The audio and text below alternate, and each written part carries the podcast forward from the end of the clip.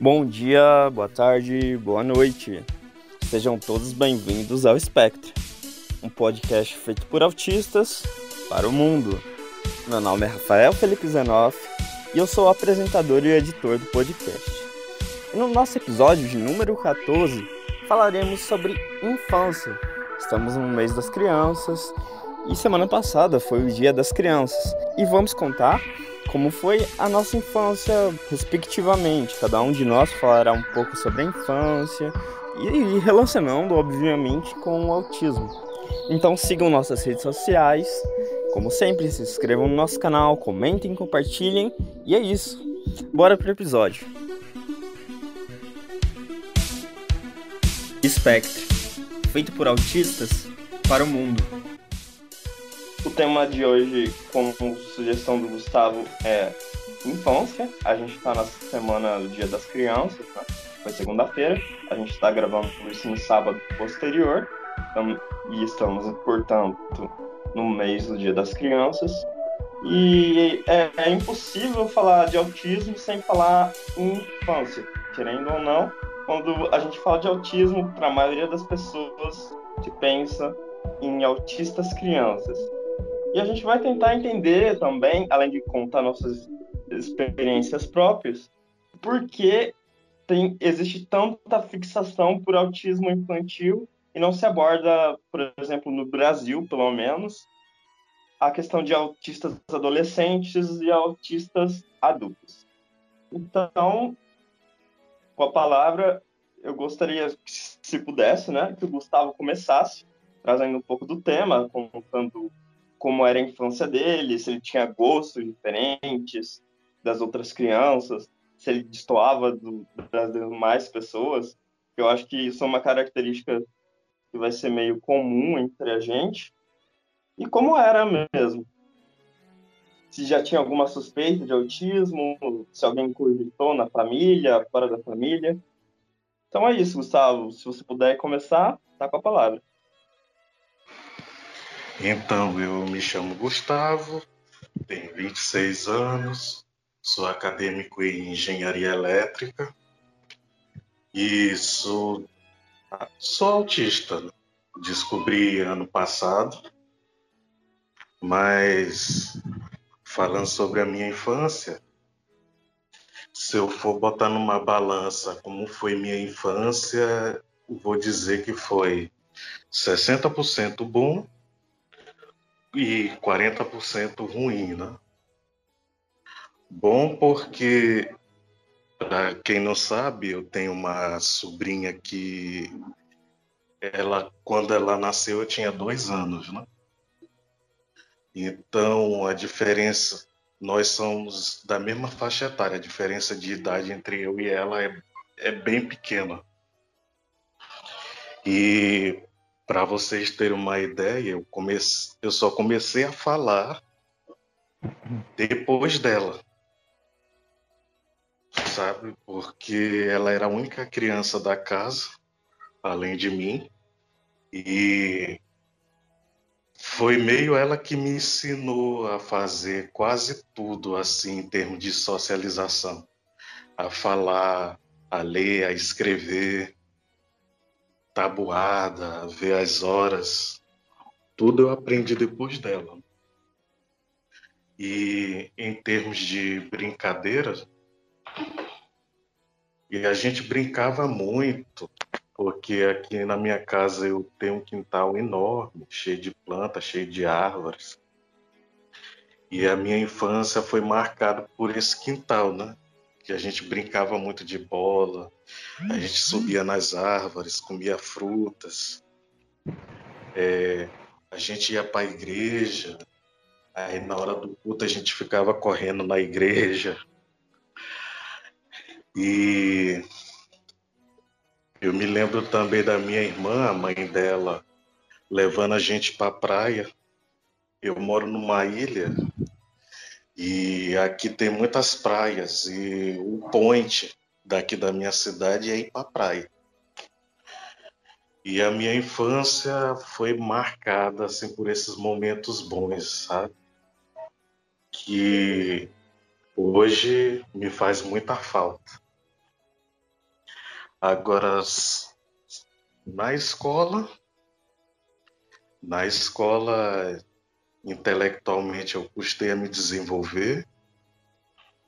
É, eu sempre fiquei muito isolado das outras crianças. Eu nunca acompanhei as pessoas da mesma faixa etária que eu. E isso me tornava uma pessoa diferente das outras. Na adolescência deu uma amenizada. É, eu consegui fazer amizades, eu consegui eu consegui apresentar trabalho na frente. Lá na adolescência descobri matérias como física, é, ciências, eu descobri que essas matérias são as matérias que mais me chamava atenção, que eu mais gostava, que eu mais dominava e isso me, me aproximava de outras pessoas. Na fase adulta, quando eu completei meus 18 anos, eu tive meu primeiro emprego. E foi muito ruim porque foi uma mudança muito brusca na minha vida, né? Que no, no ano anterior eu ainda era um adolescente, ainda estava em clima de ensino médio, colegial e tal. E de repente eu me vi numa multinacional, é, trabalhando perto de um monte de pessoas que a maioria se não tinha uma boa educação, eram pessoas grosseiras, eram pessoas autoritárias e eu não era acostumado a conviver com esses tipos de pessoas. E tudo aquilo que eu sofri na infância, eu voltei a sofrer nesse meu primeiro emprego. Mas daí, daí eu entrei na faculdade. É, e ano passado eu descobri né, a questão do autismo na minha vida. E hoje eu posso dizer que se eu soubesse antes tudo que eu sei hoje, a minha vida seria bem melhor. Com certeza, sabe? A minha infância poderia ter sido melhor né, se eu tivesse um diagnóstico naquela época. Mas. Mas enfim, eu consegui sobreviver né, a tudo isso. Não sei como. É, eu posso até responsabilizar minha sobrinha, né? Que inclusive hoje eu estava dizendo para ela que as melhores lembranças que eu tenho na minha infância é com ela, sabe? Ela sempre foi assim meu porto seguro. Ela sempre foi a minha melhor amiga que eu tive. É isso. E para você, Kiri, como foi tudo isso? É, deixa eu ver. A minha infância, ela foi. Eu acho que foi também assim, 50% boa e 50% ruim. Eu tenho lembranças maravilhosas, né? A infância, assim, era um, nossa, um período muito mágico mesmo. Mas eu também sofri muito, muito julgamento e isso pesa até hoje, assim. Olho para trás, assim, é, é muito difícil ainda eu me libertar de algumas mágoas, né? De alguns traumas relacionados a, a bullying e a julgamentos, assim, que eu sofri quando era criança, né? É, eu acabei esquecendo de me, de me descrever. Me chamo Kiri, né? Eu tenho 32 anos, eu sou diagnosticado com autismo leve, TDAH, sou publicitário e fotógrafo. É, eu acho que, por eu também ser TDAH, eu acho que isso acabou ficando mais em evidência do que o autismo em si, né? Porque como eu nasci em 1988, não era discutido essas questões, né? nem o TDAH, que entre aspas é mais comum, né, nas crianças, nem isso era discutido na minha época. Então eu não fui diagnosticado criança nem com nem com TDAH e muito menos com autismo, né? Porque como eu falei, eu acho que o TDAH era tão forte que ele é, mascarava o autismo, né? Porque é, eu era muito hiperativo, eu era muito impulsivo, eu ainda sou um pouco, né? Muito hiperativo e muito impulsivo.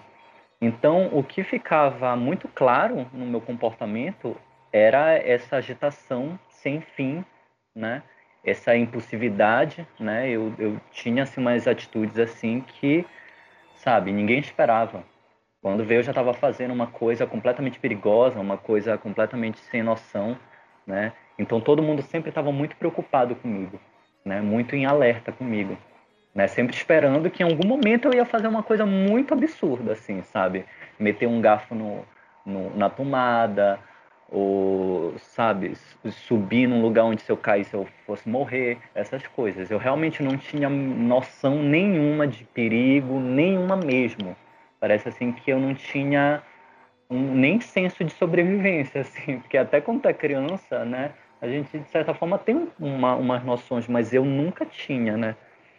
Até adolescente eu, eu não tinha muito assim esse senso. Então sempre ficou muito mais forte assim a questão do TDAH né? Então eu sempre é, era muito julgado, né? Como uma criança que uma criança que ninguém queria ficar, ninguém na família, né? E isso deixavam bem claro para mim, né? Ninguém escondia isso de mim. Todo mundo deixava claro que ninguém queria ficar comigo. E não porque eu era uma criança má, entendeu? Eu era uma, uma criança muito boazinha. Só que eu não tinha limite nenhum, né? As pessoas precisam, precisavam ficar 24 horas atentas comigo, né? Então, eu desde criança eu sempre recebi muito esses julgamentos, né, de, de é, danado, né.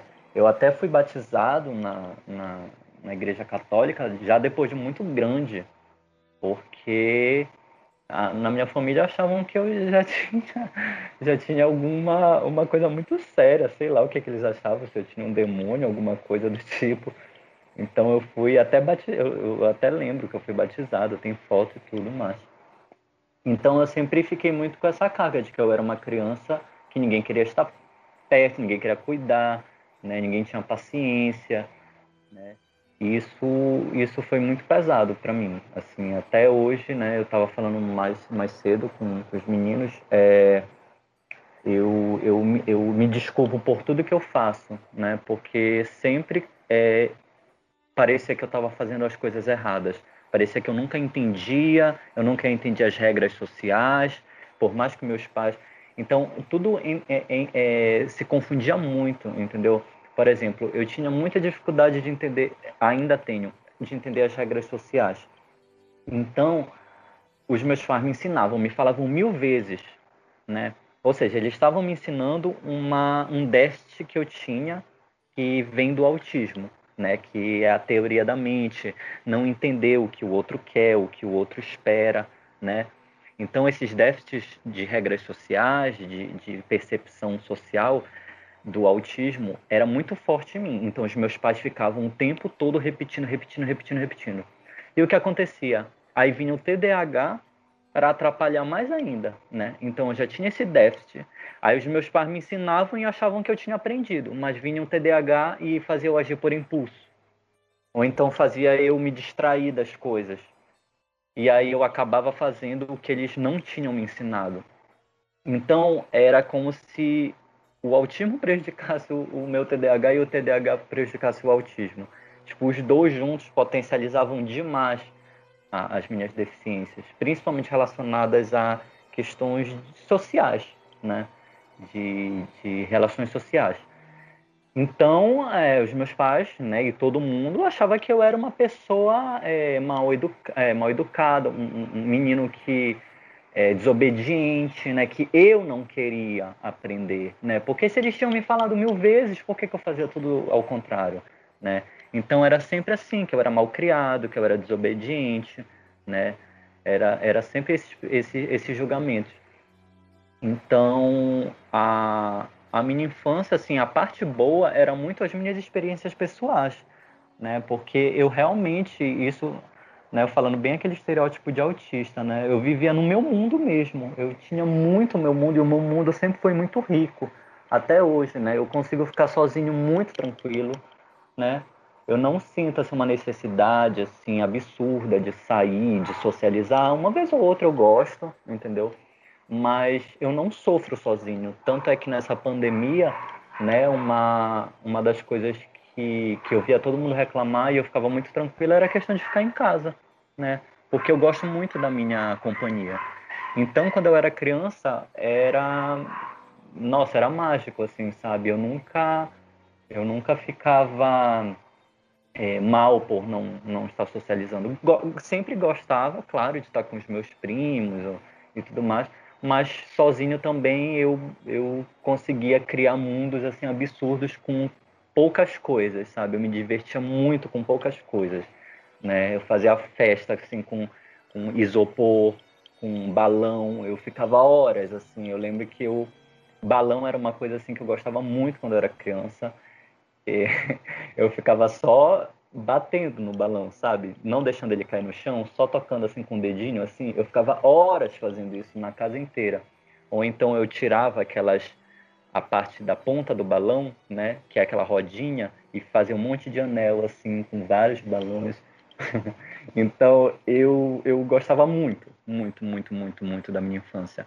Né? A parte ruim foi a parte que, como o Gustavo falou, né, se ele soubesse antes do diagnóstico dele, né, se os pais, a família tivessem é, se soubesse, né, se a família soubesse também, né, porque a minha família também não sabia, né, e tivessem orientado, olha, meu filho, você é assim, ou você precisa é, aprender as coisas dessa forma, você tem dificuldade com essas coisas, talvez isso me deixasse mais tranquilo, esse suporte, né, é, porque só ficou o peso de, ah, eu tô fazendo algo errado, o tempo todo fazendo errado, errado, errado, errado. Tipo, eu já chegava nos lugares apreensivo, né?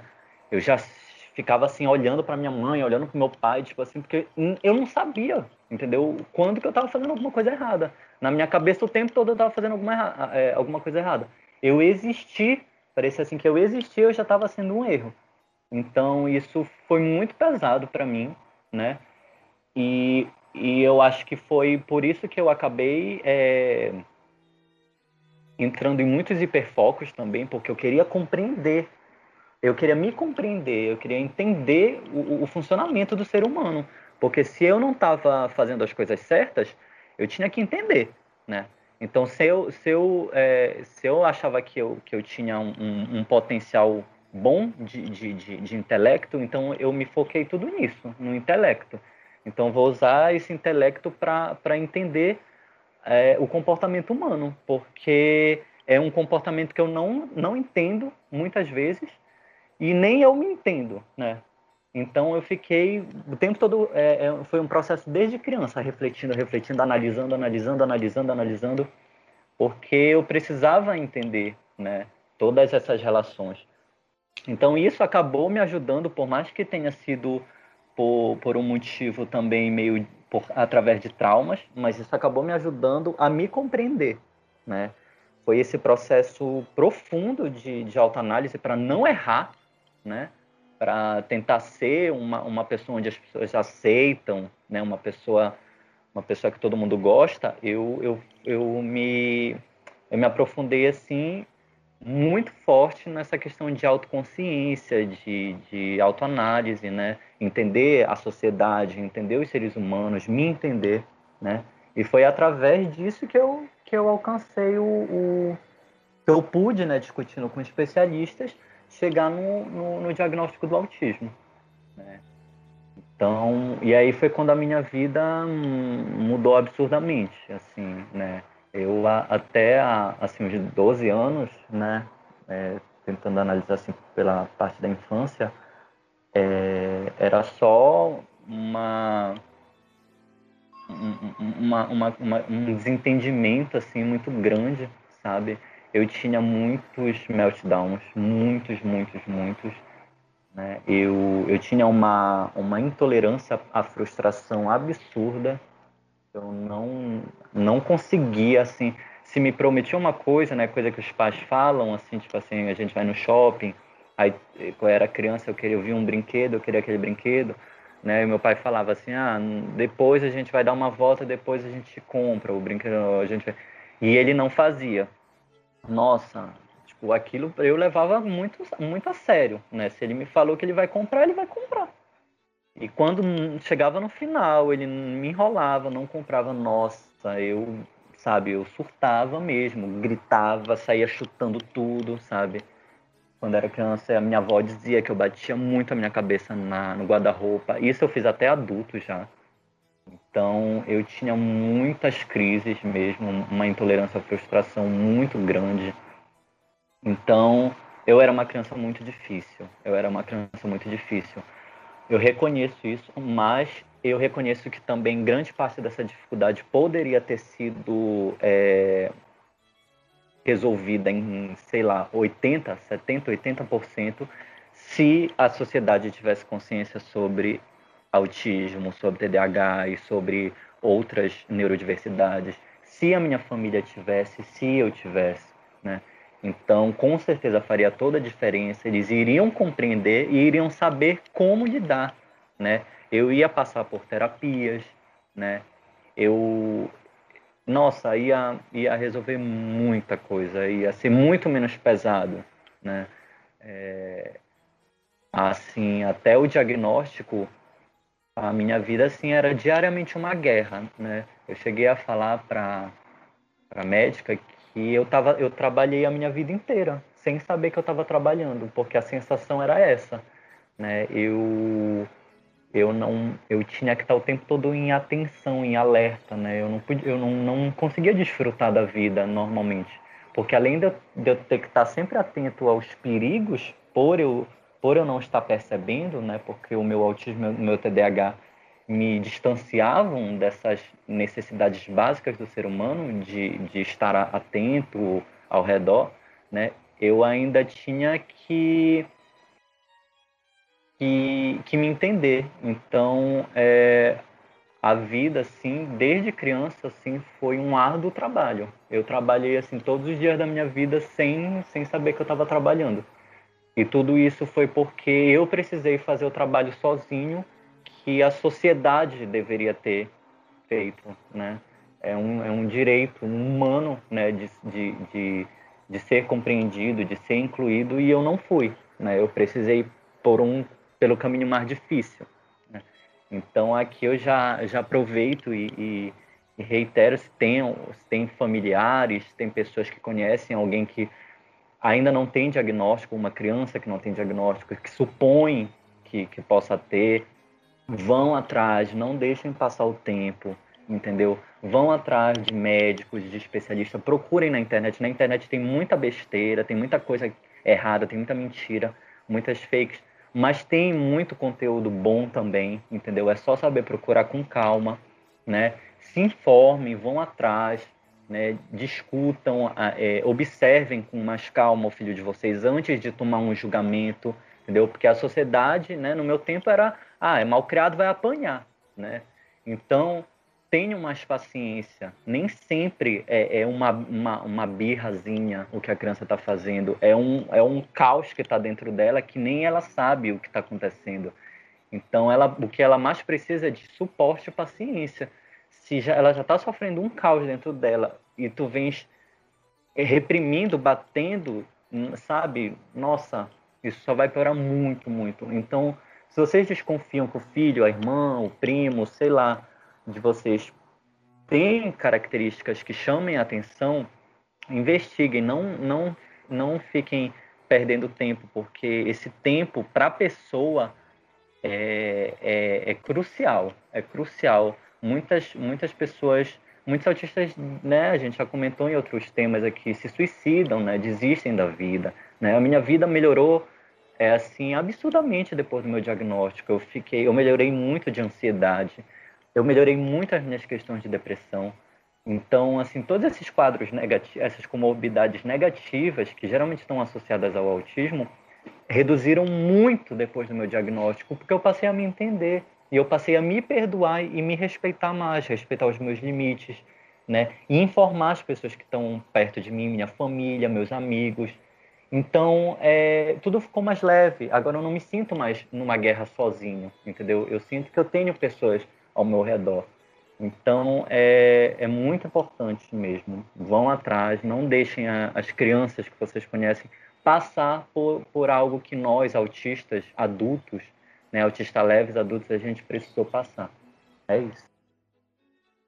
E eu acho também, acrescentando sua mensagem, que primeiro que deve, como você mesmo falou, deve ter, a gente deve ter muito cuidado ao julgar se alguém é ou não. Primeiro, óbvio que se a gente suspeita, a gente deve ir a um especialista tal.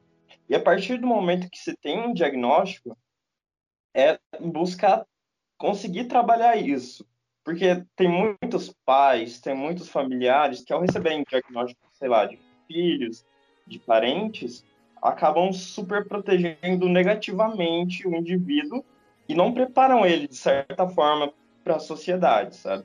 Então, tipo, eu não sei até que ponto, se, se eu tivesse tido diagnóstico criança, eu ia estar onde eu tô hoje. Óbvio que eu teria passado por menos problemas e tal, mas, tipo, eu não sei se eu ia estar fazendo duas faculdades agora, se eu ia estar. Se eu teria me desenvolvido tanto, sabe? Porque, querendo ou não, para quem não conhece o que é o autismo e receber a notícia que seu filho, criança, sei lá, é autista, é complicado você não sabe lidar com isso, você vai querer proteger ele de tudo. Vai querer tirar ele da escola, sei lá, vai buscar colocar ele numa. Se você tem condição, colocar numa escola com mais recurso, numa escola particular, e ele vai ficar totalmente alheio de uma realidade também. Então, sei lá, eu acho que precisa de apoio psicológico, precisa de toda de todo um ambiente especializado. É, basicamente isso um ambiente especializado, mas que também não transforma a criança, não deixa a criança ficar dentro de uma bolha, sabe?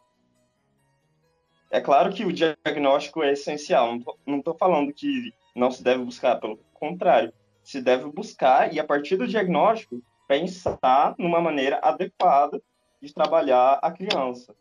Não que a criança precise ser trabalhada, Fica até meio estranho falar isso. Mas de preparar mesmo. Porque a gente aqui, eu não sei a Aleph, mas pelo que vocês falaram, a gente não teve preparo. Não teve um psicólogo por trás falando como a gente. Porque a gente era diferente. Porque a gente agia como agia. Porque a gente tinha crises que as outras crianças não tinham. Então eu acho que o diagnóstico é essencial, sim, mas combinado com um trabalho bem feito mesmo. Sim, Alguém quer sim. comentar alguma coisa? É, eu acho que é, é, muito importante o que tu falaste mesmo e, e é bem difícil, né? É um tênue, né? Entre até onde a gente precisar é, ser tolerante, ter muita paciência e até onde a gente está super protegendo demais, né? Realmente, é, eu falo da minha experiência, né?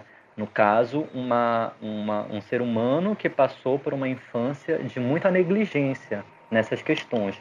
Então, eu sou um resultado de, de uma negligência em relação à, à compreensão sobre o autismo. Né? Então, eu estou dando. É, é como se eu fosse uma, uma referência. Ah, como seria uma criança crescer sem saber sobre autismo, a família não saber? Esse foi um resultado, entendeu? Então, eu estou dando a minha, a minha experiência. Não foi bom, né? Mas como tudo é equilíbrio, né? Também se de repente ter uma criança que for diagnosticada e super, super protegerem, ela também vai ter os, o, o, os problemas dela no futuro, né? Então, é, é, é, assim, né? É, a gente nunca vai ter uma fórmula pronta, nunca vai saber perfeitamente como lidar, né? Mas é, é importante a gente se basear pelas, é, pelas experiências dos outros, né? Então já, já sabemos, não só por mim, como muitos outros autistas adultos aí, que não ter acompanhamento profissional, né, não saber o diagnóstico e não, não ter acompanhamento para algumas questões, né, de algumas terapias, alguns apoios, algum suporte, é muito prejudicial. Né? Então, isso já sabemos. Né? Agora, mas é muito importante sim pensar também nessa, nessas questões de até, até onde está super protegendo demais. Não é fácil, não é simples, né? Porque é uma é uma condição que não é discutida, não é compreendida, né? É, eu até vi um, um, dia desses um post muito interessante que fala isso, que a sociedade não está acostumada com, com outras formas de, de, de comportamento, né? Porque a gente está muito acostumado com padrão. Então, quando tem um, um, uma pessoa com uma, uma forma completamente diferente de se expressar, de reagir, de pensar, né? Como um autista, por exemplo, a gente não sabe como lidar. Então, é, é algo que, infelizmente, a gente vai precisar passar muito por é, tentativa, erro, tentativa, erro, tentativa, erro. Por isso que eu gosto muito do projeto aqui, do Spectre, porque é isso, né? Não tem outra. A, a, a melhor coisa que a gente tem a fazer no momento, como não, não temos ainda muitas certezas, na verdade a gente tem mais dúvida do que certeza, é ouvir e discutir né, as nossas experiências e ouvir as experiências dos outros autistas, né, para juntos, né, familiares, é, é, é, a comunidade, a sociedade, o, o, o, os especialistas né, e, os, e os autistas em si conseguirem cada vez mais melhorar essa questão né, da consciência, de entender uhum. todos juntos trabalhando para que as próximas gerações não precisem passar pelos problemas que a gente passou e que elas consigam ter uma vida funcional e uma vida é, normal como qualquer pessoa né, na sociedade. Uhum. É, e a questão da superproteção, a gente vê muito, por exemplo, em, em grupos, tal, com mães e pais de autistas, que regularmente utilizam dessa superproteção e de superexposição também, eu acho que é muito prejudicial. Tem muito familiar que fica postando vídeo da criança em crise, postando vídeo da criança mal, e eu me pergunto, e quando essa criança crescer, será que ela vai se sentir confortável sabendo que tem milhões de vídeos dela, milhões de pessoas viram vídeos dela mal, sendo que é um momento que a gente sabe. É claro que a gente não é autista severo, como muitas crianças são, mas a gente sabe que em momentos de crise o que a gente menos quer é que alguém grave e poste numa rede social. Mas, assim, eu de longe de mim falar que a gente não deve buscar um diagnóstico, pelo contrário. Só que a gente tem que conscientizar como trabalhar antes e depois desse diagnóstico. Agora é a Aleph. E como foi tudo isso para você, Aleph? É, meu nome é Aleph, eu tenho 29 anos, fui diagnosticado aos 26, sou escritora e, e produtora de conteúdo digital. É, então, assim, eu na infância eu até tive alguns tipos de acompanhamento, mas não foi por causa do autismo. Então, assim, o primeiro acompanhamento que eu tive foi com na faixa com, com os três anos, mais ou menos, porque eu, eu falei muito cedo, mas eu falava rápido demais. Então, é, os meus pais procuraram um tratamento com fonoaudiólogo para poder é, ajustar a velocidade da fala. E eu lembro, eu consigo lembrar que assim, que eu sabia que eu estava falando certo, mas as pessoas não conseguiam me compreender e eu não entendia o motivo. E era por isso, era porque eu falava muito rápido. E também no jardim de infância procuraram, é, a escola sugeriu que procurasse psicólogo porque eu não queria cumprir as atividades da escola e era muito rebelde, muito indisciplinada. E a psicóloga simplesmente falou que precisava de outro tipo de escola porque a escola não estava preparada para lidar comigo. E me trocaram de escola e isso resolveu. Quando eu tinha 11 anos, também foi solicitada intervenção porque o diretor da escola dizia que eu era muito inteligente, mas ao mesmo tempo muito infantil, e que os meus colegas eles batiam em mim. E que o diretor suspeitava que eu era superdotada. E me encaminhou para uma avaliação, para um psicodiagnóstico, mas a avaliação, o resultado deu que eu era normal, e mas precisava de acompanhamento para algumas questões sociais. Então, assim, então o autismo nunca foi é, sugerido, né? Até porque nessa época, início dos anos 90, início dos anos 2000, ainda não se tinha informação que se tinha hoje, né? E assim, e o que eu lembro é que eu era uma criança muito à frente na questão intelectual. Eu aprendi a ler sozinha com quatro anos. Ninguém ensinou, aprendi sozinha. É, queria discutir sobre tudo, queria falar sobre tudo, queria ter opinião sobre tudo, queria envolver em tudo. Tinha algumas pequenas dificuldades em coisas simples, igual é, não conseguia tomar banho com chuveiro grande, só queria tomar banho com, com chuveirinho. Tinha dificuldade de saber qual era o pé direito, qual era o pé esquerdo. Tinha dificuldade de abotoar uma roupa não conseguia é, amarrar um cadastro. E assim, foram coisas que eu fui aprendendo, mas eu aprendi mais tarde. Eu fui aprender lá com os 9 anos, 10 anos, 11 anos até. Então, assim, e na escola, é, na questão acadêmica, eu sempre fui, fui muito bem, sempre me destaquei. É, na questão social, eu não queria é, tá com as outras crianças, mas a minha justificativa era que as outras crianças não eram interessantes. As outras, eu não achava as outras crianças interessantes e eu queria conversar com o adulto, porque eu achava que os adultos é que eram interessantes. E assim. E eu era muito infeliz, eu não, não era feliz, não gostava da vida. É, não, não saberia dizer se tive algum princípio de depressão na infância, mas eu não gostava da vida, achava que a vida não valia a pena, que a vida não fazia sentido, porque assim, era difícil explicar, eu não sabia, sabe, explicar, eu não sabia definir, mas tipo, eu achava que eu era normal.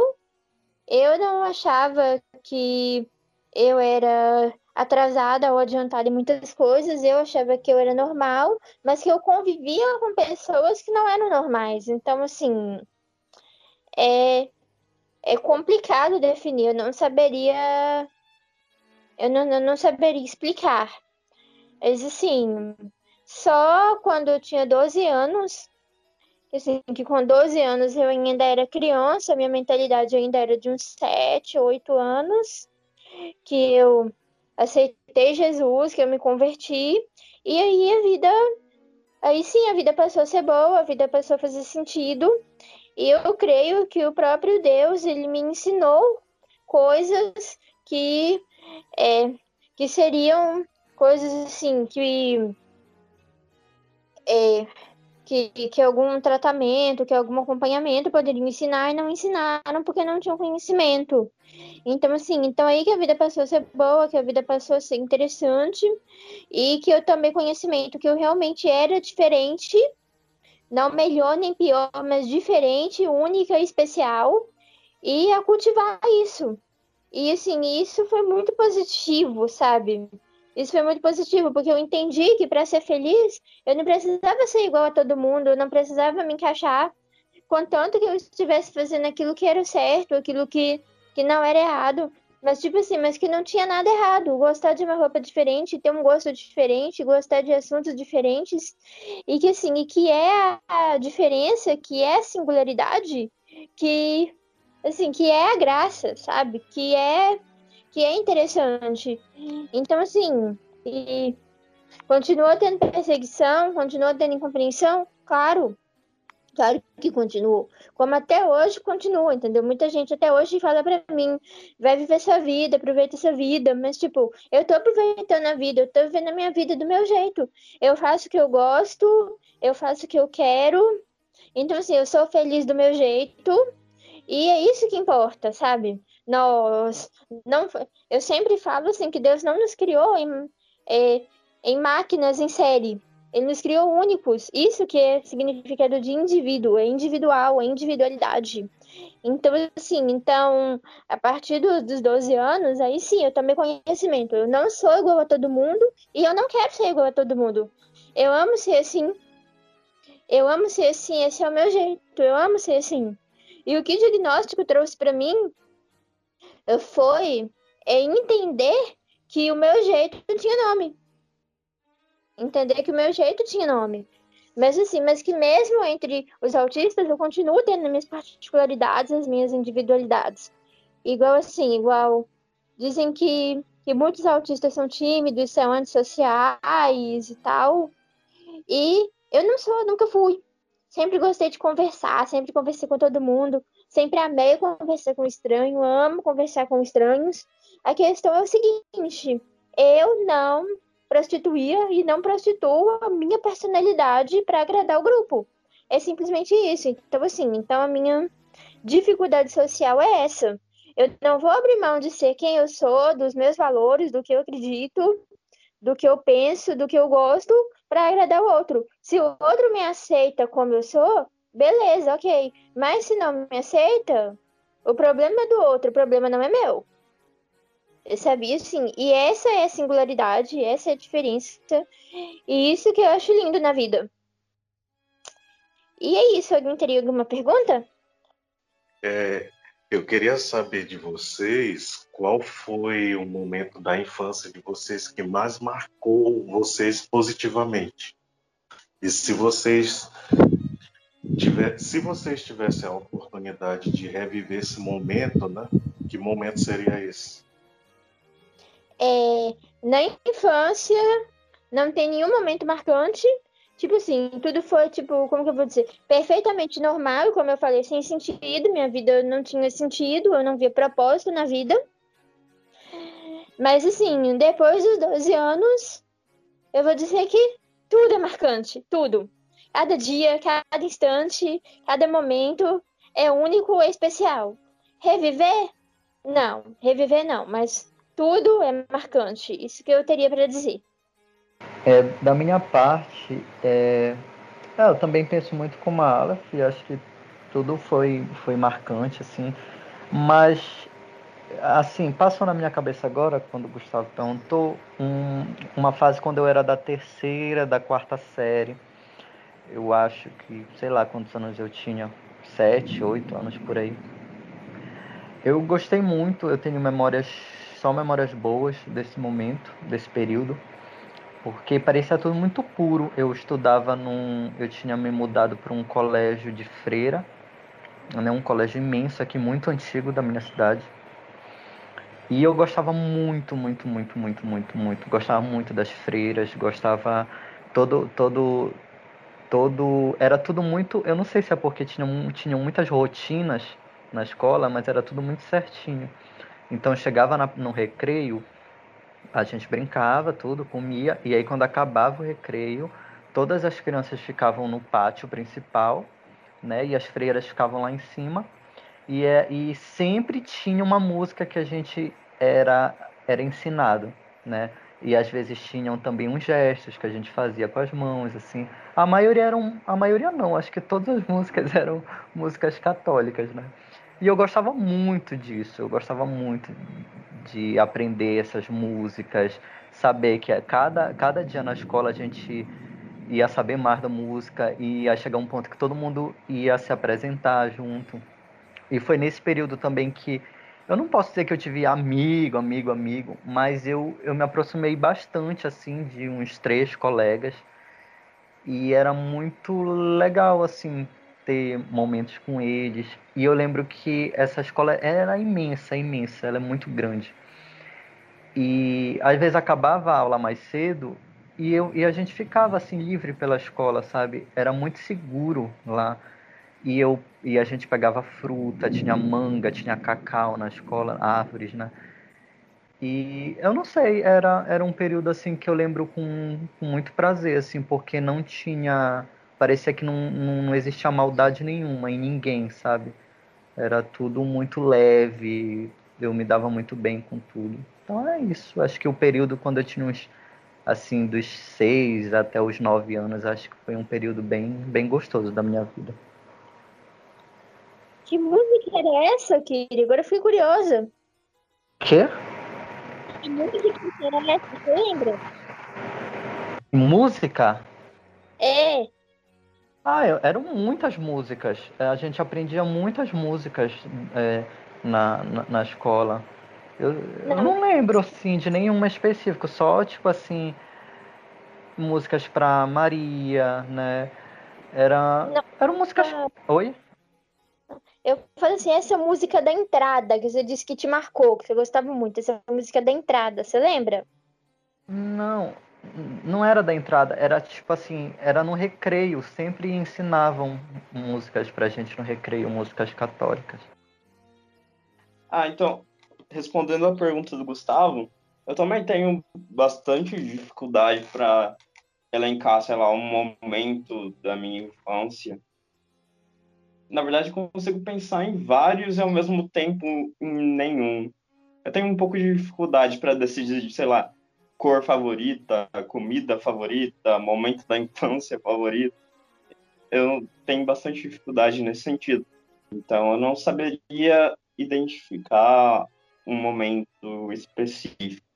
Agora, falando do meu caso, como foi tudo isso, infância e tal, é, foi mais ou menos igual vocês falaram também, só que na minha infância foi levantada a hipótese de autismo logo no primeiro ano da do maternal, que é, não sei como funciona funciona aí, eu sei que cada estado é diferente, mas aqui o maternal são os anos que antecedem o pré. Eu fiz, eu acho que comecei com uns quatro anos de idade. E com esses quatro anos de idade, a professora chegou na minha mãe e falou que eu provavelmente era autista. Só que assim, é, era um momento meio, sei lá, ninguém, igual vocês falaram, era começo dos anos 2000 no meu caso. E ninguém conhecia autismo, todo mundo.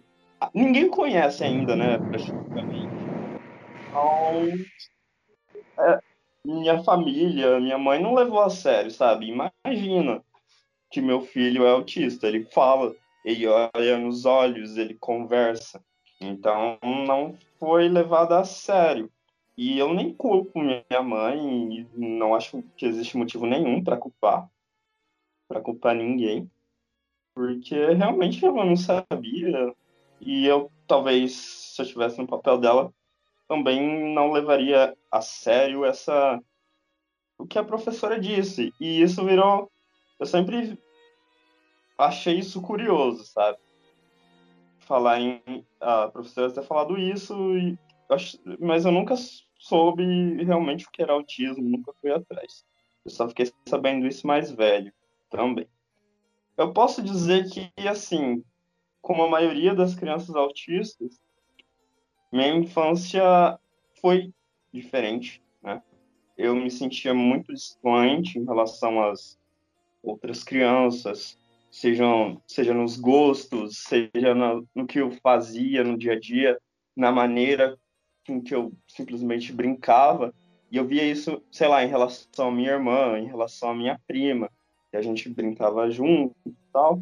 Mas minhas, brin minhas brincadeiras sempre eram mais imersivas eu sempre criei mundos, sei lá, mundos fantásticos, mundos surreais, e, e eu realmente entrava naquilo e passava horas brincando. Eu não precisava de objetos muitas vezes, eu não precisava de nada.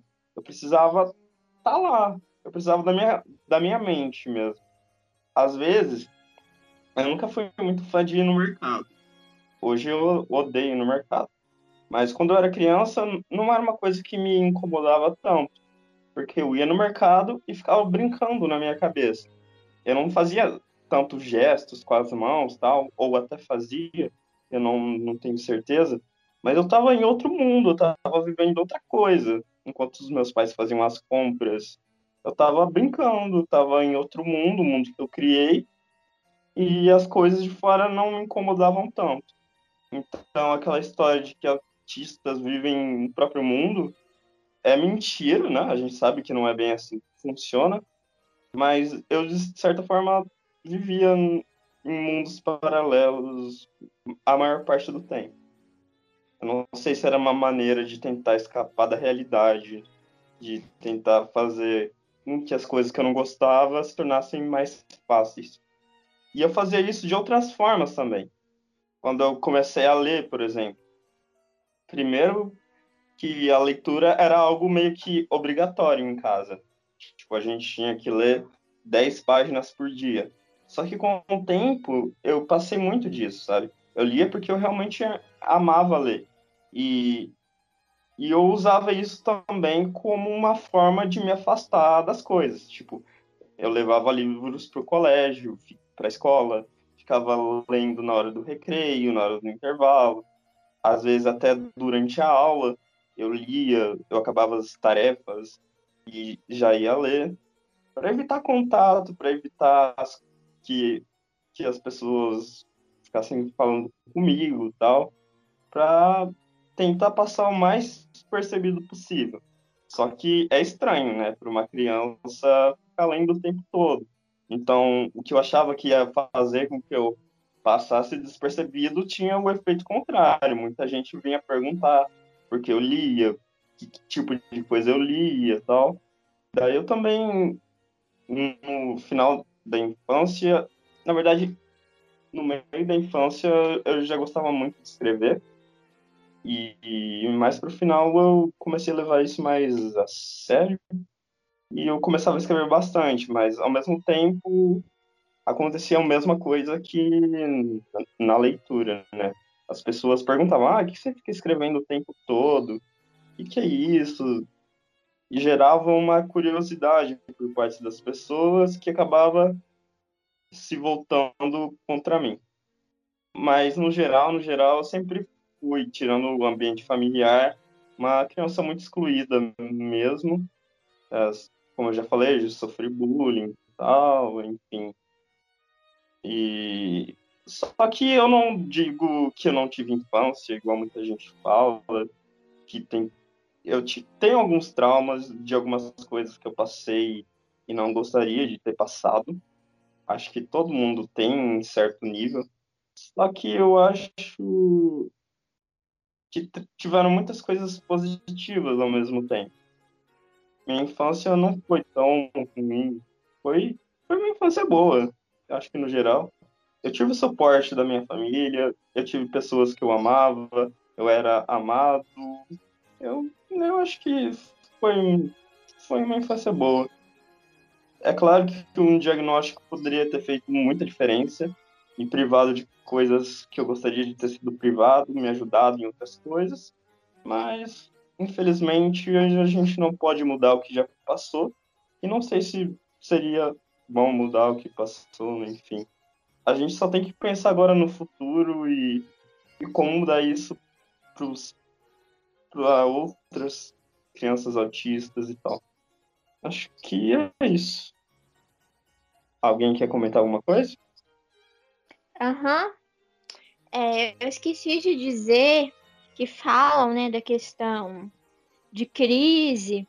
Engraçado que a minha mãe, ela diz que apesar de eu ter sido uma criança muito difícil, mas que eu nunca fiz birra. Sabe? Parece. E eu me lembro assim mesmo que a coisa ela era mais na base da argumentação. Então, assim, ah. quando eu ia fazer alguma coisa que eu não queria, estar tá em algum lugar que eu não queria. Ela disse que eu não fazia birra, não entrava em crise. Igual disse que tem muito autista que entra em crise, né? Que tem dor de cabeça, que é. às vezes deita no chão, bate cabeça e tal. Eu não fazia isso, sabe? É, eu ficava só assim. É, vamos embora daqui, eu não gosto daqui, esse lugar não é legal, eu não quero estar aqui, eu quero estar em outro lugar. Tipo assim, uhum. é, a minha, tipo, rebeldia, ela era mais em palavra do que em forma de birra, exatamente. Então, assim, parece que, que as únicas coisas, assim, de mais extremas que eu fiz foi sair, de, sair da escola, sair de casa, esse tipo de coisa. Mas a minha mãe diz que ela não lembra de uma única vez que eu cheguei a fazer birra, birra exatamente, que eu entrei em crise. Ela não se lembra. Isso aconteceu uma vez, parece, quando quando eu já era adulta, né? Mas enfim, aí é outra história. E eu não, não sei quem falou, não lembro quem falou, que disse que é, alguém levantou a possibilidade na infância. Minha mãe disse que uma professora minha do maternal falou com minha mãe que achava que eu era autista, mas tipo assim, mas não explicou nem nada e minha mãe também não deu ideia. Muito obrigado pela audiência mais uma vez e esperamos vocês na semana que vem, na qual falaremos sobre espiritualidade, religião. Nós falaremos, cada um de nós falará, sua perspectiva pessoal sobre o que acredita, o que não acredita, que religião frequenta, segue, enfim. Qualquer crítica, comentário, vocês sempre podem comentar, mandar pra gente no privado, conforme os contatos na descrição. E se você tem interesse em fazer parte do Spectre, converse conosco. Me mande uma mensagem no meu número pessoal ou no nosso e-mail. Muito obrigado.